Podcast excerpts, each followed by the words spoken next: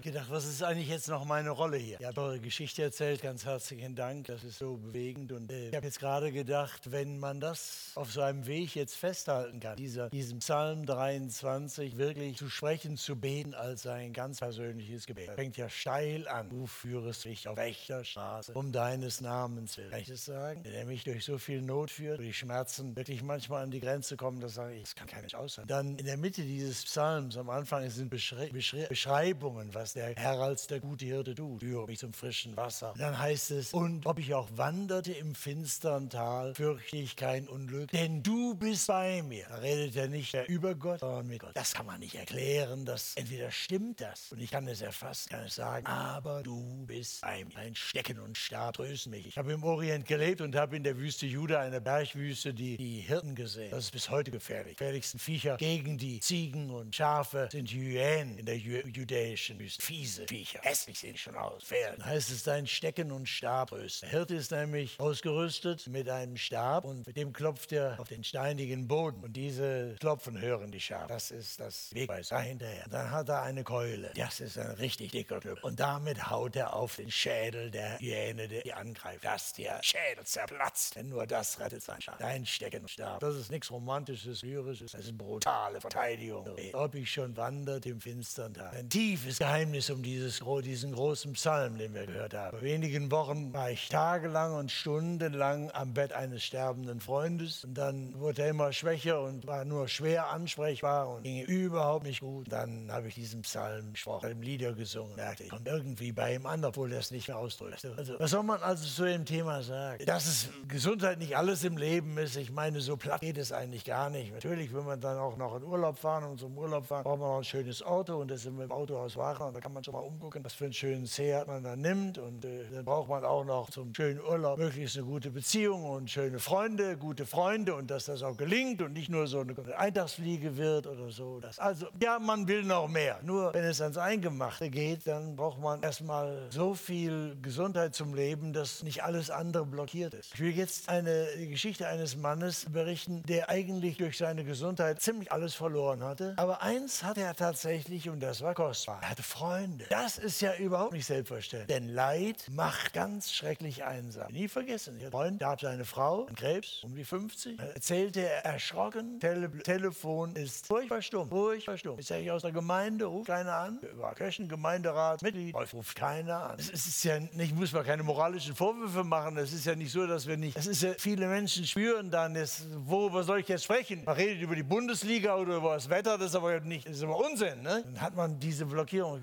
Aber es ist furchtbar, wenn man im Leid auch noch alleine ist. Einsam. Keiner mehr anrufen oder vorbei. Weil alle denken, ich will nicht stören oder wie? Stören? Werde gern gestört in meinem Leid. So, aber das hatte er. Dann, der Bericht steht im Lukas-Evangelium. Übrigens, diese Bibeltexte abends, die hier sind, die wurden ja ausgesucht, die wurden festgelegt hier. Ich fand das so. Immer zu den Themen dazu und so. Und ich finde das absolut spannend, bei diesen Themen jeweils so einen Bericht aus der Bibel. Heute Lukas-Evangelium, Kapitel 5, von Vers 18 an. Da heißt es, und siehe einige Männer, das wird, wurde von Jesus berichtet, der dort lehrte, war viel Andrang. Es wird dann da vorher betont, ausdrücklich, dass besonders die besonders frommen, also Pharisäer und Schriftgelehrte, äh, waren da, die gekommen waren aus allen Orten in Galiläa und Judäa und aus Jerusalem. Und das heißt, die Kraft des Herrn war mit Jesus, dass er heilen konnte. Also er lehrte also und er heilte. Und dann heißt es da, und siehe, einige Männer, Männer brachten einen Menschen auf einem Bett, der war gelähmt. Im anderen Evangelium äh, lesen wir sogar, Markus, dass es vier war. Vier Freunde trugen diesen Mann auf einer Bahre, diesem Bett, konnte nicht mehr gehen. Siehe, einige Männer brachten einen Menschen auf einem Bett. Der war gelähmt und sie versuchten ihn hineinzubringen und vor Jesus zu legen. Und weil sie wegen der Menge keinen Zugang fanden, also das war schon die erste Enttäuschung, kein Platz, die Leute drängten sich um Jesus. Alle wollten hören, alle wollten nah dran sein. Eine furchtbare Geschichte eigentlich. An Jesus interessiert, aber mit dem Rücken zur Not. Die lassen keinen durch. Ha? Gibt's das? Christentum um Jesus mit dem Rücken zu denen, die unbedingt zu ihm gebracht werden müssen. Ja, passiert die. Was, was, was macht das mit denen? Was bedeutet das jetzt? Enttäuscht sein, wenn die Christen so sind, will ich schon gar nichts mit dem anfangen oder so. Was ist es hier? Weil sie wegen der Menge keinen Zugang fanden, ihn hineinzubringen, stiegen sie auf das Dach und ließen ihn durch die Ziegel hinunter mit dem Bett mitten unter sie vor Jesus. Stellen wir uns das ein bisschen komisch vor. Hier steht bei Lukas auch Ziegel, aber es sind Flachdächer gewesen. Und im Orient sind diese Flachdächer so, an der Seite eine Treppe hat. Man kann oben auf dem Flach. Ich hatte so ein äh, normale, die normalen äh, Bauernhäuser, als ich VK in Bejala bei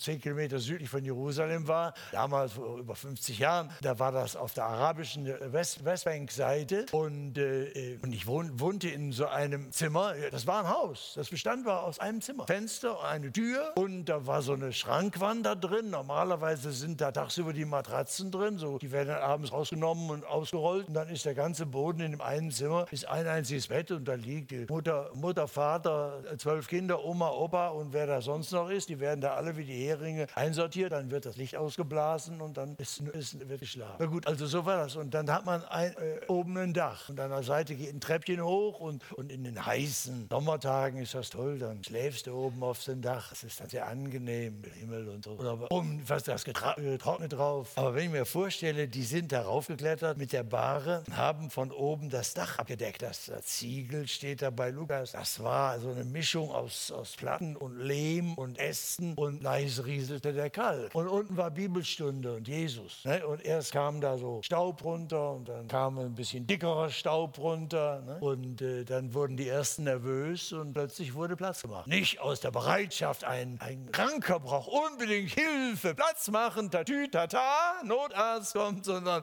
rette sich, wer kann, gleich kommt die Decke runter. Also war Platz. Irgendwie haben die das Loch gebuddelt da oben, das hat aber gehalten. Dann haben sie von oben den runtergelassen auf seinem Bett, irgendwie halb zusammengefaltet. Ich weiß nicht, wie das ging. Und dann landete der bei Jesus voll Füßen. Das, ich meine, die Situation war nicht übel und ob das äh, schmerzfrei war und ob dem das gefallen hat oder ob er sagt, jetzt schmeißen sie mich auch noch hier vom Dach runter oder was. Aber er hatte vier Freunde in seiner Hilflosigkeit. Und diese vier Freunde, von denen weiß man eigentlich sonst gar nichts, außer dass sie völlig hilflos waren, denn sie konnten ihm ja auch nicht helfen. Die hatten wahrscheinlich lange schon ihm helfen wollen und wussten nichts mehr und hatten nur noch eine einzige Idee. Der Mann muss zu Jesus. Wir, wir, wir können nicht helfen, wir haben, wir kennen niemanden, der ihm helfen kann. Der Mann muss zu Jesus. Was da funktioniert oder nicht funktioniert, wusste ich auch nicht. Die hatten nur ein Verlangen. Wir, und wenn es noch so viele Hindernisse gibt, wir decken denen das Dach ab, wir steigen denen aufs Dach und wir decken denen das ab und wir lassen Jesus darunter und wir lassen den einfach vor den Füßen von Jesus liegen und dann soll er machen, was er machen kann. In dieser Szene unglaublich. Was ist das für eine, was ist das für eine, eine Schönheit, eine Freundschaft? Ich meine, weiß doch jeder von uns, dass man den eigentlichen großen Nöten des Lebens bei Menschen, die man liebt, total hilft. Braucht ja nicht viel Fantasie zu haben. Nach dem ersten Teil eurer Geschichte dieses Abends, da sitzen wir doch alle hier und sagen, wie soll das gehen? Willst du denn das sagen? Willst du das durchhalten? Und wie? Die ist so totale Hilflosigkeit. Und was ist das für eine, für eine tolle Tatsache, dass ich sage, ja, gibt es noch eine Adresse, wo wir hingehen können? Die hatten auch alle Ärzte durchbuchstabiert und wir sind ja dankbar, dass es, dass es manche Hilfe und Linderung gibt, die wir durch medizinische Hilfe bekommen. Man sieht ja, wie aufgeregt und Angst aufgescheucht wir sind, nachdem plötzlich da eine Krankheit im Umlauf ist, gegen die es noch keine Therapie gibt. Denn das hatten wir schon lange nicht. Wir hatten uns daran gewöhnt, dass die Halbgötter in Weiß alles im Griff haben. Und dass man für alles, was da die Wissenschaft kennt, es wird ja auch bestätigt, wir sind wieder die Besten. Bei uns wurden die Impfstoffe die ersten erfunden. Immer noch ein Therapiemittel. Hatten wir offensichtlich nötig, mal wieder zu kapieren, wir haben überhaupt nichts im Griff. Wir sind noch lange nicht so weit, dass in unserem Land das Geschrei, Herr, erbarme dich aufbricht. Ich habe nicht den Eindruck, dass irgendwie in Deutschland oder Europa es ein zunehmendes Bedürfnis gäbe, die Hände zu falten und zu sagen, Herr, wir haben ohne dich gelebt, aber wir merken, wir sind nicht die Herren unseres eigenen Schicksals und wir kommen zu dir und bitten um Vergebung für unsere Gottvergessenheit, unsere Selbstgewissheit, unsere Vermessenheit und tun Buße darum und bitten und flehen dich an um Hilfe. Ich höre nichts davon. Ich höre Bischöfe, die sagen, die ganze Pandemie hätte mit Gott nichts zu tun. Macht mir eine, eine, einigermaßen sprachlos, fällt mir auch nichts mehr ein. Also gut, wie toll das ist, vier Freunde schleppen in ihrer Hilflosigkeit, in ihrer hilflosen Liebe ihren Freund zu Jesus und machen die Fantasie. Die Liebe ist so fantasiereich. Die steigen aufs Dach, sie riskieren Dreck und Einsturzgefahr. Das war ja richtig risikoreich, bis sie ihren Freund bei Jesus platziert haben. Und jetzt ist man ja mal gespannt. Als Jesus ihren Glauben sah, da liegt also der Mann vor ihm. Er guckt auch mal nach oben. Die anderen waren ja oben geblieben. Da gucken wahrscheinlich so bis hier, so vier Augenpaare über den Rand des Lochs. Und Jesus schaut darauf und sieht ihren Glauben. So sah der aus. Staub noch ein bisschen, Dreck auf dem Boden. Und der Mann, so sieht Glaube aus. Und als er ihren Glauben sah, sprach er, Mensch, deine Sünden sind dir vergeben. Mensch, deine deine Sünden sind dir. Jesus bietet etwas an, was niemand braucht, was wirklich niemand braucht. So sind wir Pfarrer. Wir reden über theologische Sachen. Na gut, also heute sagen schon viele über Sünde, redet man nicht, haben wir schon dazugelernt. Es brauchte niemand. Es war ganz offensichtlich, Heilung war gebraucht. Und er hatte ja, es heißt ja in dem Bericht vorher, dass er viele, hatte Kraft, dass er heilen konnte. Und er hatte viele geheilt und deshalb diese, dieses Gerücht, diese Nachricht hatte ja die Leute angezogen. Das heißt, die Erwartung war ja klar, hier brauchte man nicht viel zu sagen. Heilung war gebraucht. Jesus aber sagt, Mensch, ich vergib dir deine Sünden. Nun würde ich erwarten, dass ein Sturm der Empörung losgeht oder wenigstens Lukas jetzt eine Erklärung abgeben würde, so wie ich sie jetzt abgebe, warum das so ging. Ist aber, passiert aber gar nicht. Es überhaupt nicht. Das, nicht, dass die von oben runter brüllen und sagen, Hi Jesus, wir dachten, du könntest den heilen. Wir können danach vielleicht, wenn er gesund ist, auch noch mal fragen, ob, ob man über Sünde reden sollte und was das wohl ist. Meinst du Diätsünden oder Verkehrssünden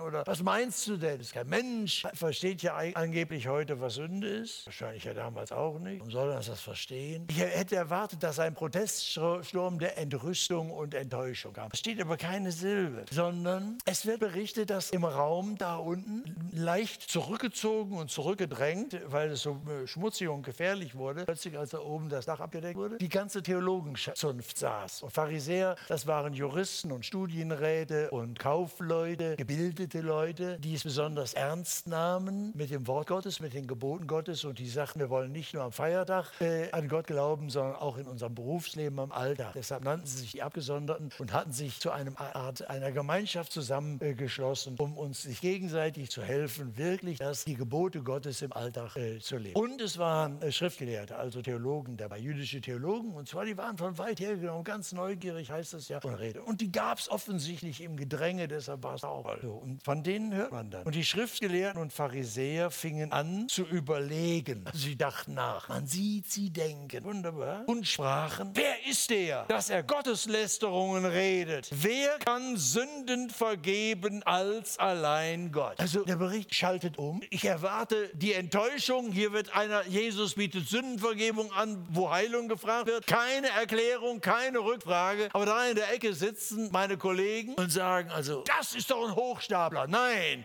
das ist ein Gotteslästerer. Der behauptet etwas zu können, was nur Gott kann. Aha, denke ich. Die hatten offensichtlich irgendwie doch eine Vorstellung von dem, was das Sünden ein echtes Problem sind. Auf jeden Fall wussten die, Sünden wegschaffen, das kann nur Gott. Das kann kein Mensch, das kann nur Gott. Das wussten sie, weil sie Schriftgelehrte waren. Weil sie das Alte Testament gelesen hatten und weil sie gelesen hatten, dass Gott ein heiliger Gott ist und dass er nie und nimmer Frieden macht mit Lüge, mit Hass, mit Selbstgerechtigkeit, mit Menschenverachtung und Unrecht irgendwelcher Art. Nie. Dass das nicht zu Gott passt. Dass er ein Richter ist, ein heiliger Richter, wie das oft im Volk Israel passiert ist und an den Menschen sonst. Brutal. Leute natürlich auch. Deshalb lesen die meisten heute ja auch kein altes Testament, weil sie sagen, alles so brutale Geschichten da drin ist ja völlig unzumutbar für jemanden, der Menschlichkeit liebt. Also weg dem Alten Testament. Das hatten die gelesen und hatten begriffen, Sünde ist ein wirkliches Problem. Es geht nämlich nicht nur um Moral, sondern Sünde ist etwas, was uns trennt vom Schöpfer des Lebens und voneinander. Es ist so, wenn man Adern durchschneidet, dann verblutet man. Wenn man Nerven durchschneidet, dann stirbt Teil des Körpers ab, dann geht da nichts mehr durch. Sünde ist Trennung, weil es Beleidigung Gottes ist, Misstrauen gegen Gott. Trau dir nicht, ich weiß es besser.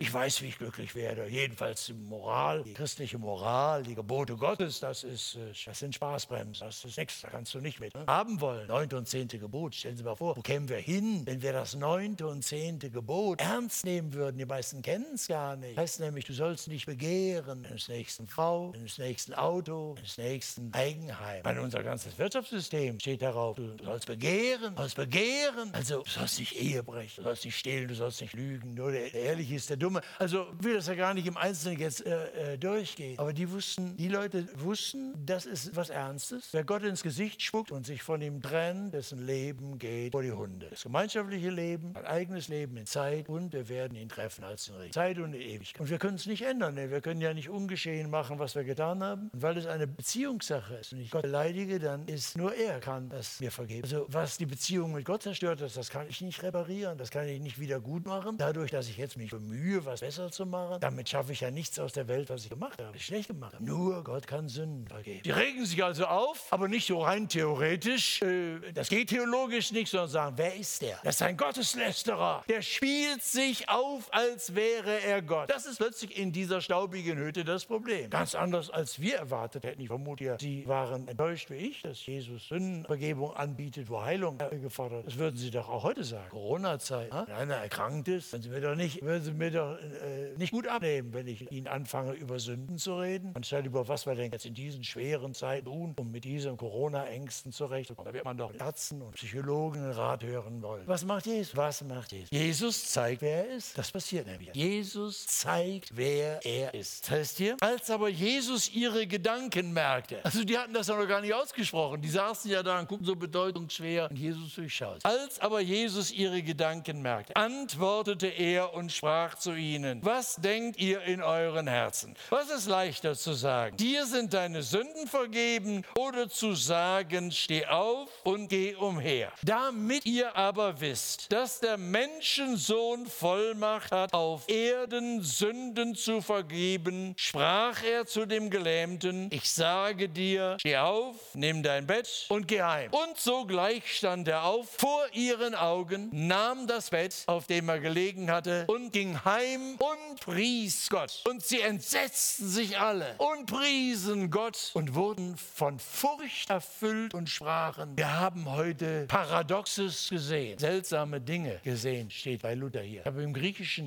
nachgeguckt. Wir haben Paradoxa gesehen, steht da. Paradoxes gesehen. Völlig widersprüchliches, unverständliches, unerwartet. Jetzt setzten sich und loben Gott. Na gut, das ist zum Schluss. Da kommen wir noch. Was macht Jesus? Er zeigt, wer er ist. Er sagt, damit ihr wisst, dass der Menschensohn Vollmacht hat, auf der Erde Sünden zu vergeben. Das ist gestern Abend schon mal kurz äh, gestreift. Jesus redet von sich an den meisten Stellen, wenn er von sich, seinem Werk und seinem Auftrag redet, als dem Menschensohn. Genau in den vier Evangelien 79 Mal. Keine andere Bezeichnung gebraucht er so häufig von sich als Menschensohn. Wenn wir das so lesen in der deutschen Sprache, denken wir, es ist so ein bisschen schwurbelige, äh, umständliche Beschreibung von Mensch, Menschenskind irgendwie. So, naja, die Pastoren, die reden manchmal so alte Lutherdeutsch und das ist dann so ungewöhnlich. Das ist völliger Quatsch. Da muss man einfach, wir Deutschen müssen Vokabeln lernen. Jeder Jude hat das sofort verstanden. Der Ausdruck Menschensohn war geprägt durch den Propheten Daniel. Da können Sie nachlesen, wenn Sie das Alte Testament aufschlagen. Im, im Buche Daniel, Propheten Daniel, muss man im Inhaltsverzeichnis nachgucken, einer von den kleineren. Kapitel 7, Verse 13 und 14. Da hat Daniel eine Vision von der Zielgeschichte der Welt, Thron Gottes und das Weltgericht gehalten. Völker vor ihm versammelt. Dann heißt er, und ich sah einen kommen wie eines Menschen Sohn mit den Wolken des Himmels. Steht immer in der Bibel da, wenn die Unsichtbarkeit Gottes und die Sichtbarkeit, da sind wie die Wolken als Nahtstelle immer eine Rolle. Vielen Stellen der Bibel. Wie eines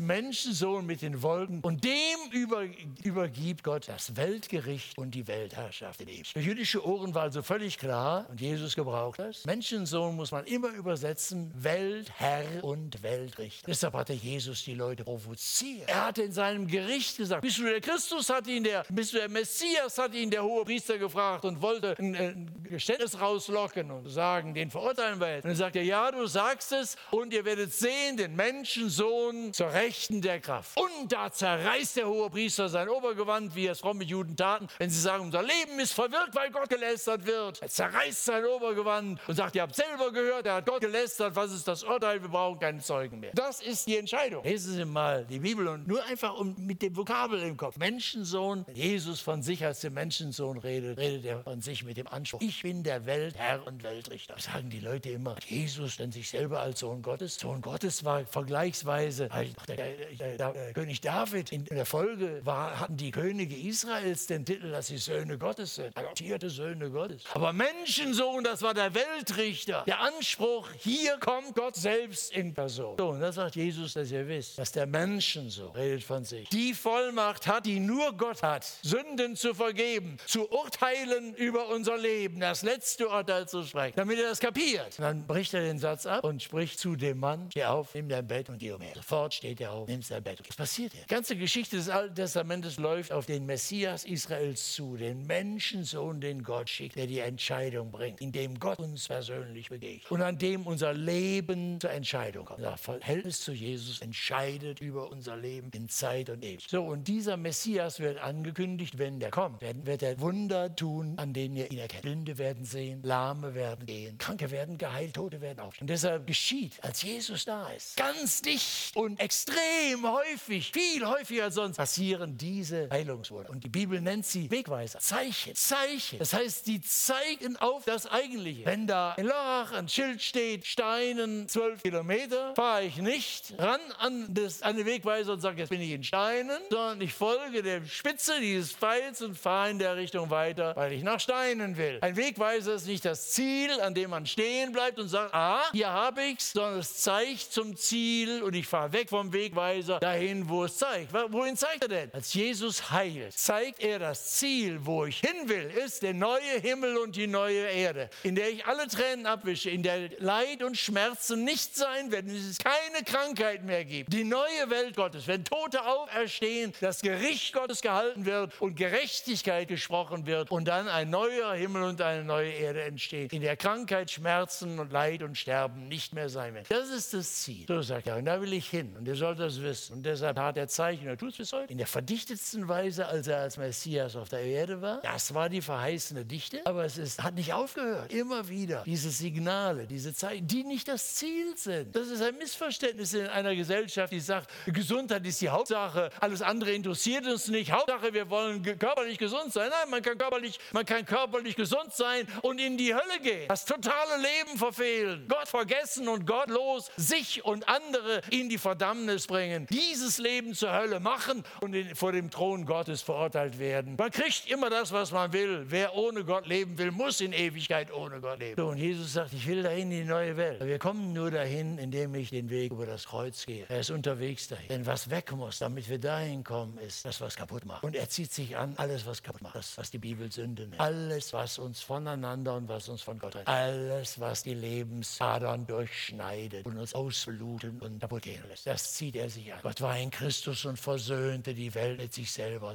Kosmisch geschehen am Kreuz. Wir sind Botschafter an Christi Stadt und bitten an Christi Stadt, lasst euch versöhnen mit Gott. Er hat den, dann sagt er, wie diese Versöhnung zustande kommt. Denn er hat den, der von keiner Sünde wusste, für uns zur Sünde gemacht, damit wir durch ihn Gerechtigkeit Gottes würden. Jesus wurde die Lüge in Person, der Ehebruch in Person, die Arrogante, der Hochmut in die Gottlosigkeit in Person und so stirbt er, der einzig Gerechte, stellvertretend in dem Gericht. Das kann nur niemand anders kann mir mein Leben abnehmen. Niemand kann sich wirklich mit einem anderen identifizieren, derselbe werden. Wir können uns reindenken, so gut wir können, aber wir können nicht wirklich tauschen. Nur Gott kann tauschen. Die kapieren es. Der Weltrichter ist der Einzige, der uns Sünde vergeben kann, das Trennende wegnehmen kann, weil er ans Kreuz geht und das Gericht trägt. Und Gott bestätigt es in der Auferweckung. Der ist, der ist der Schlüssel. An ihm entscheidet sich die Weltgeschichte, das Leben jedes Menschen, ob er es meint oder nicht, ob er es weiß oder nicht, ob er es will oder nicht. Es ist so. Es ist so. Und das zeigt er. Er tut das Zeichen und sagt, was ist schwerer? Natürlich hätten die gesagt, ja, über Vergebung der Sünden äh, reden, das kann jeder Pfarrer. Das kostet doch nichts, außer ein paar theologische Sprüche, die keiner versteht und auch keiner hören will. Heilen, das ist was Schwereres. Null Ahnung, null Ahnung. Jesus sagt aber, damit ihr wisst, dass ich der Menschensohn bin. Der Weltrichter, der jetzt schon die Vollmacht hat, das zu tun, was Gott allein kann, nämlich Vergebung der Sünden zuzusprechen. Vorwegnahme dessen, was am Kreuz passieren wird. Er kann es. Dann spricht er das bestätigende Erkennungszeichen dazu, der Heilung. Das steht auch. Und dann dieses Ergebnis ist so total gemischt, total gemischt. Ich sag's Ihnen noch mal, lesen Sie es doch mal noch mal zusammen zu Hause selber. Da hinten gibt es ja auch Bibeln, glaube ich. Ne? Wenn Sie zu Hause nur eine alte Bibel haben, wo der Goldschnitt noch so zusammenklebt. Es gibt so wunderbare Bibeln. Lesen Sie es auf Seite 76 im Neuen Testament, Lukas Kapitel, Evangelium Kapitel 5. Da heißt es dann am Schluss, er stand sogleich auf, fuhr ihren Augen, nahm das Bett, auf dem er gelegen hatte, ging heim und pries Gott, er lobte Gott, erzählte Vergebung der Sünden, versöhnt mit Gott und auf den Beinen. Was ist das? Und dann von den Leuten heißt es, und sie entsetzten sich alle. Weil ich heißt es, sie gerieten in Ekstase, waren außer sich. Sie kriegten, kriegten nichts mehr auf die Last. Sie entsetzten sich, priesen Gott, sie loben Gott, wurden von Furcht erfüllt. Ja, wie denn? Was denn nun? Was ist das denn für eine Mischung? Gott loben, begeistert, das ist doch Begeisterung, was Gutes von Gott sagen. Und von Furcht erfüllt. Wir haben plötzlich kapiert, alles, was wir über Jesus gedacht haben, was wir über Gott gedacht haben, ist schon falsch. Wir haben ein total verzerrtes Bild von Gott. Und das waren ja Schriftgelehrte, es waren Theologen, die taten das ja mit dem Bewusstsein. Wir wissen es ja, wie es richtig ist. Wir wissen es ja, wie das ist. Plötzlich kapieren sie, wir wissen nichts, wir wissen nichts. Wir denken, was uns nicht einleuchtet, das kann nicht so sein. Und warum muss man jetzt im Angesicht von Krankheit, von Sünde reden? Wie soll das zusammengehen? Das kann ja auch keiner ver äh, verstehen. Das wussten sie alle. Sie wussten alle, wie es so zusammengehört. Und sie wussten nichts. Und da packt sie das blanke Entsetzen und die Furcht. Plötzlich kriegen sie Furcht. Aber dieses, diese merkwürdige, dieses tiefe Erschrockensein über der Wirklichkeit Gottes und zugleich eine Begeisterung, Gott von Herzen loben zu können, weil ich endlich kapiert habe, ich bin nicht mehr in meinen Vorstellungen, die ich mir gebastelt, in dem Götzenbild, das ich mir gemacht habe, in meiner Gottesvorstellung gefangen, die ich ja wie Luftballon ausgeblasen hat und die sowieso platzen wird, weil sie die Wirklichkeit nicht aushält. Er hat sich mir selber gezeigt. In Jesus hat er sich mir gezeigt. Jesus hat von sich gesagt, ich bin der gute Hirte. Der gute Hirte lässt sein Leben für die Schafe. Und er ist der, der uns in den toddunklen Schlucht, der gute Hirte ist, mit seinem Stab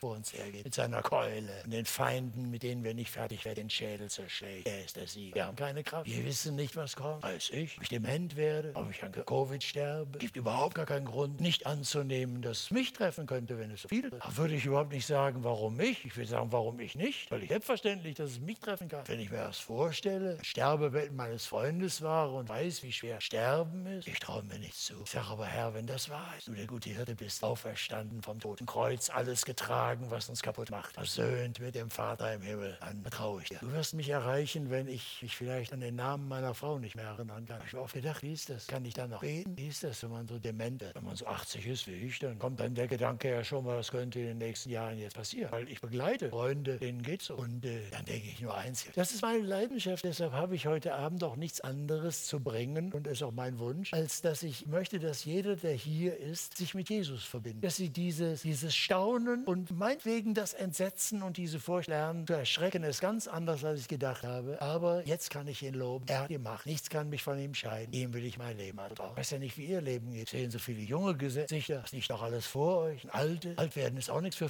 Feichlinge. Was wird euch begegnen? Little Tipps für Happy Days habe ich euch nicht ab anzubieten, weil niemand weiß, wie es Leben wird. Aber ich kann euch sagen, diese Verbindung mit Jesus, dem gekreuzigten, auferstandenen Guten mit dem Knüppel, der die Feinde erschlägt und der so stark ist, dass er auch durch die Todesschluchten uns führen wird und niemand kann sie aus meiner Hand reißen, hat er gesagt, gut Hirte. Niemand kann sie aus meiner Hand. Aber was er nicht tun wird, er wird sich niemandem aufzwingen. Er manipuliert nicht, er vergewaltigt nicht. Man kann nicht zum Christen erzogen werden. Ein großer Irrtum in manchen Kirchen. Die meinen, man könnte Menschen zu Christen erziehen. Das kann man nicht. Man kann auch nicht als Christ geboren werden. Kann, solange man unmündig ist als kleines Baby vom Mutterleib an, wenn die Eltern Jesus nachfolgen, ist man mit in dieser Beziehung. Das machen wir Christen ja in manchen Kirchen, bei uns ja auch, dadurch kenntlich, dass wir auch unsere kleinen Babys taufen. Aber wenn die mündig werden, müssen sie eine eigene Entscheidung treffen. Diese Schluckimpfung, die Kindertaufe wirkt nicht wie eine Schluckimpfung. Dass du wie auch immer du lebst, irgendwie, wird Gott schon Schwamm drüber sagen. Das ist eine Lüge. Glaub, glaub da nicht dran. Wenn du mündig geworden bist und das, die Botschaft von Jesus gehört hast und seine Einladung gehört hast, dann wartet er auf seine Antwort. Und vielleicht ist das heute Abend dran. Weiß ja nicht, ich kenne euer Leben nicht. Es ist nicht die Frage, wie lange ihr schon im sozialen Umfeld von, von Kirchengemeinden und Gemeinschaften und Freikirchen lebt. Das ist auch gut. Das ersetzt aber nicht eine klare Beziehung zu Jesus. Ich bin erschrocken. Ich traf einen Mann, der sagte, ich war mit 40 zum Glauben an Jesus gekommen, weil er in den USA in einer äh, evangelischen Kirche eingeladen worden war, zum Glauben zu kommen. Er sagte, da war ich in Deutschland IT-Spezialist. In meiner Kirche hat mir das nie jemand gesagt. Hat, haben immer einen Eindruck vermittelt, da wächst man so rein und das nimmt man so auf. So, das wäre so eine Tradition. Es hat mir nie jemand gesagt, dass ich mal ein Ja sagen soll, eine Entscheidung treffen, ob ich wirklich mit Haut und Leben, Haaren diesem Jesus folgen will. Gott sei Dank, sagt, da bin ich hier beruflich hier rübergekommen, da habe ich die Leute hier kennengelernt. Da war ein fröhlicher Mitarbeiter, so ein Hühne von Kerl von 1,90 und begrüßte uns am Eingang der Kirche, als wir meine Frau und ich zum Gottesdienst gingen. Da habe ich mir gedacht, meine Güte, da möchte ich doch mithelfen, dass viele diesem Missverständnis entkommen. Als würde man da irgendwie so reinwachsen. Es gibt eine klare Entscheidung Gottes für dich. Er ist Mensch geworden, geboren, Stall von Bethlehem, Jungfrau Maria und gekreuzigt und bestätigt in der Auferstehung. Er wartet, dass du das annimmst und sagst, ja Herr, ich will mein Leben dir anvertrauen. Ich habe gehört, dass du mich einlädst. Ich öffne dir mein Leben. Ich bekenne dir meine Sünde. Dass ich gemeint habe, ich konnte ohne dich leben, dass ich dich vergessen hatte, dass ich dich als Notstopfen gebraucht habe, immer dann, wenn es brenzlig wurde, aber in guten Zeiten habe ich dich vergessen. Zeit für dein heiliges Wort hatte ich nie. Ich hatte immer Wichtigeres zu tun. Wollte ja nicht gesetzlich sein. Kommt ja nicht darauf an, dass man die Bibel liest und jeden Sonntag in die Kirche rennt. Ah ja, ich verstehe schon. Verstehe ich. ich war dir überhaupt nicht wichtig. Du warst dir selber wichtig. Alles war dir wichtig. Geld war dir wichtig. Alles war dir wichtiger. Der Urlaub war dir wichtig. Das Auto war dir wichtiger. Die Gesundheit war dir vor allen Dingen wichtig. War dir nie wichtig. Das heißt, merkst du nicht, dass du von um lauter Götzen gedreht bist, die dir alle wichtiger waren als ich? Kehr um. Das wäre doch was, wenn du heute Abend umkehren würdest. Der geeignete Ort dort in dieser Kathedrale. Autos machen eine Kehrtwende. Menschen sind hier auch eingeladen. Wenn ihr fragt, wie soll das gehen, das gibt es viele Wege. Vielleicht bist du mit jemandem gekommen gemeinsam und ihr habt schon lange über diese Fragen gesprochen. Dann könnt ihr miteinander beten. Ihr könnt sagen, du, ich wollte das jetzt, hab's heute Abend kapiert. Hilf mir doch, lass uns miteinander beten. Vielleicht sagen,